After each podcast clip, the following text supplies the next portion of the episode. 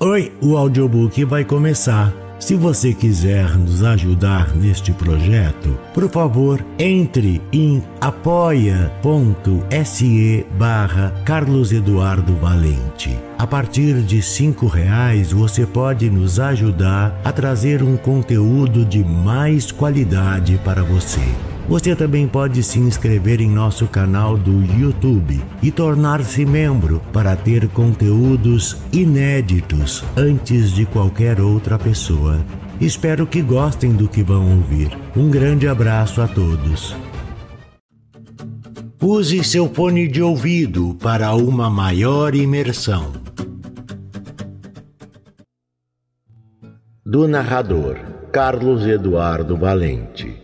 Contato carlão50 arroba gmail.com A quem interessar possa, de Caio Fernando Abreu. Eu não tenho culpa.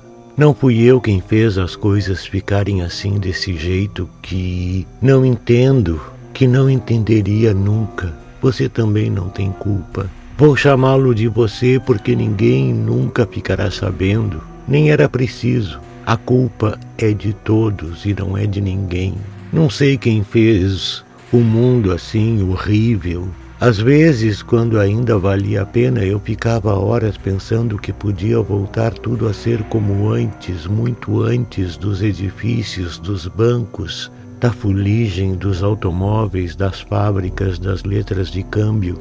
E depois, quem sabe, tudo ser de outra forma depois de pensar nisso, eu ficava alegre. Quem sabe? Quem sabe aconteceria, mas depois pensava também que não ia adiantar nada e tudo começaria a ficar igual de novo no momento que um homem qualquer resolvesse trocar duas pedras por um pedaço de madeira, porque a madeira valia mais e de repente outra vez iam existir essas coisas duras que vejo da janela, na televisão, no cinema, na rua, em mim mesmo, e que eu ia, como sempre, sair caminhando sem saber aonde ir, sem saber onde onde parar, onde pôr as mãos, os olhos, e ia me dar aquela coisa escura no coração, e eu ia chorar, chorar, chorar durante muito tempo sem ninguém ver. É verdade, tenho pena de mim, eu sou fraco. Nunca antes uma coisa, nem ninguém me doeu tanto como eu mesmo me dou agora. Mas ao menos nesse agora eu quero ser como eu sou e como eu nunca fui e nunca seria se continuasse, me entende? Eu não conseguiria, não,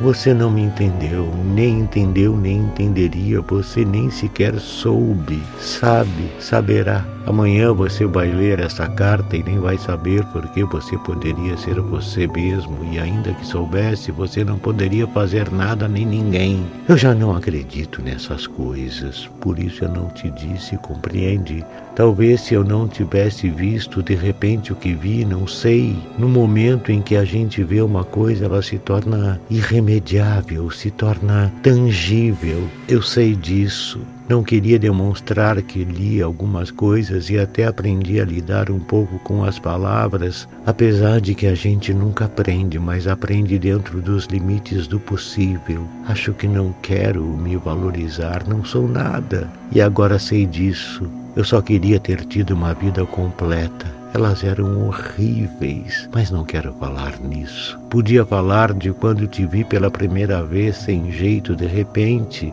Te vi assim como se não fosse ver nunca mais e seria bom que eu não tivesse visto nunca mais, porque de repente vi outra vez e outra e outra, e enquanto eu te via nascia um jardim nas minhas faces. Não me importo de ser vulgar, não me importa o lugar comum, dizer o que os outros já disseram. Não tenho mais nada a resguardar. Um momento, à beira de não ser eu, não sou mais. Tudo se revelou tão inútil à medida em que o tempo passava, tudo caía num espaço enorme. Amar esse espaço enorme entre eu e você, mas não se culpe. Deixe eu falar como se você não soubesse. Não se culpe, por favor, não se culpe. Ainda que esse som na campainha fosse gerado pelos teus dedos, eu não atenderia, eu me recuso a ser salvo. E é tão estranho, o entorpecimento começa pelos pés. Aquela noite eu ainda esperava. Quase digo sem querer teu nome. Digo ou escrevo, não tem importância. Vou escrevendo e falando ao mesmo tempo com o gravador ligado e é estranho, me desculpa, saí correndo no parque e me joguei na água gelada de agosto.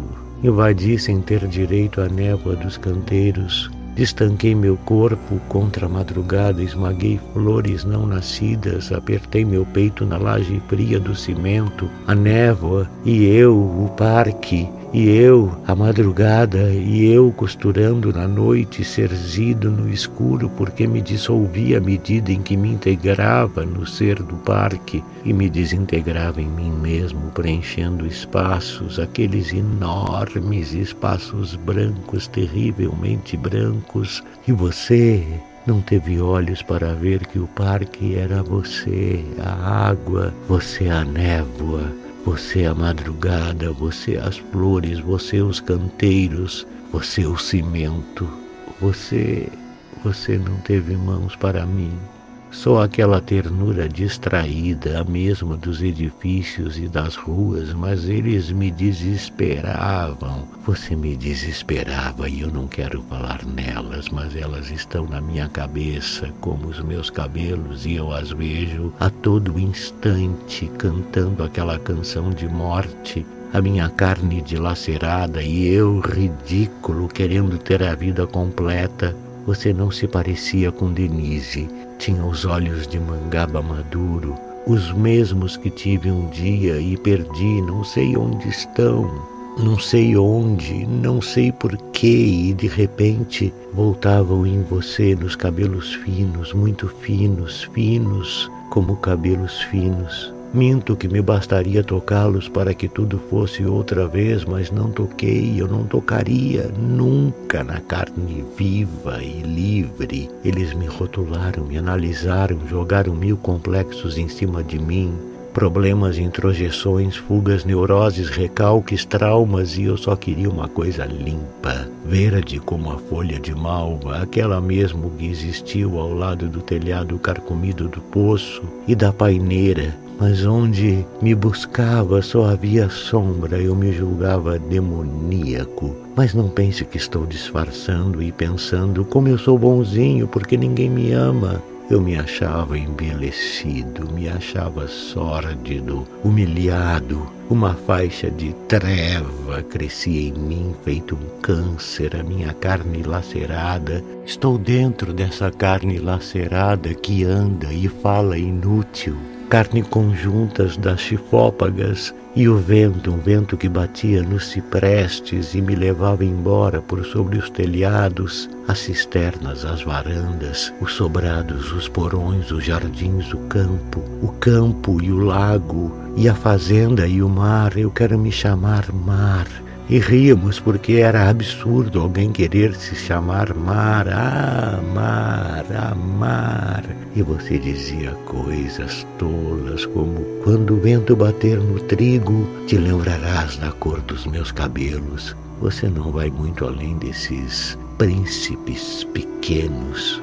Suas palavras todas, não tenho culpa, não tenho culpa, eram de quem pedia: cativa-me. Eu já não conseguiria bem lento, eu não conseguiria, eu não sei mais inventar a não ser coisas sangrentas como esta, a minha maneira de ser, um momento à beira de não mais ser, não me permite. Um inverno que seja apenas um entrecaminho para um outro e outro inverno, mesmo a destruição tem que ser final e inteira, qualquer coisa tem que ser a última. Uma era inteira e a outra nascia da cintura e existia só da cintura para cima, como um Y mole, esponja, uma carne vil, uma carne preparada por toda uma estrutura de guerras, epidemias, pestes, ódios, quedas. Eu me senti sentia culpado, me sentia culpado ao vê-las assim. Nosso pobre sangue, nosso pobre sangue, a humanidade inteira nelas, que não 黑影 e cantavam aquela sombria canção de morte brutalmente doce. Elas cantavam e minhas costas doíam como se eu sozinho a sustentasse e não há outra. Mas eu, eu com este sangue apodrecido que assassina crianças de fome, droga, adolescentes, bombardeia cidades e também você e todos nós grudados, indissoluvelmente grudados, nojentos, mas me recuso a continuar. Ninguém sofrerá por mim sem mim. Chorar. Ninguém entende, nem precisa, nem você, nem eu, o anel que tu me deste sobre a folha que, que me contém sem compreender, sem compreender que você carrega toda a culpa milenar e imperdoável da história como concreto sobre os teus, meus, nossos ombros. Cristo sobre os nossos ombros todas as cruzes do mundo e as fogueiras da Inquisição e os judeus mortos e as torturas e as juntas militares e a prostituição e doenças e bares e drogas e rios podres e todos os loucos bêbados suicidas desesperados sobre os teus meus nossos ombros leves os teus porque sim, sim, não sabes, eu tenho culpa. Não é de ninguém esse sangue espantado e esse cosmo incompreensível sobre nossas cabeças. Não posso ser salvo por ninguém vivo. E os mortos, os mortos não existem. A pita está acabando, começo a ficar tonto. A dormência chegou, quem sabe ao coração.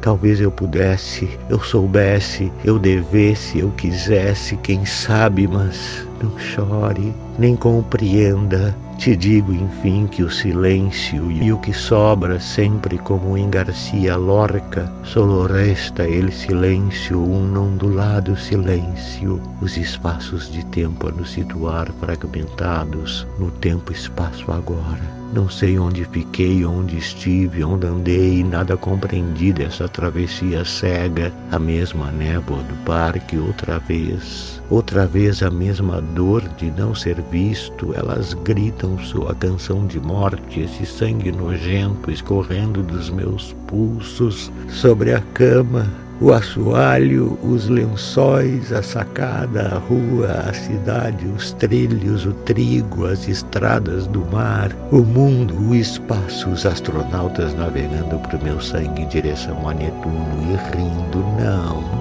quebres nunca os teus invólucros, as tuas formas. Passa lentamente a mão do anel que eu te dei era vidro. Depois ri, ri, ri muito, bêbado, ri, louco, ri, até te surpreenderes com a tua não dor, até te surpreenderes com não me ver nunca mais e com a desimportância absoluta de não me ver nunca mais e com minhas mãos nos teus cabelos, distante, invisível, intocada, no vento perdida, a minha mão de espuma abrindo de leve esta porta. Assim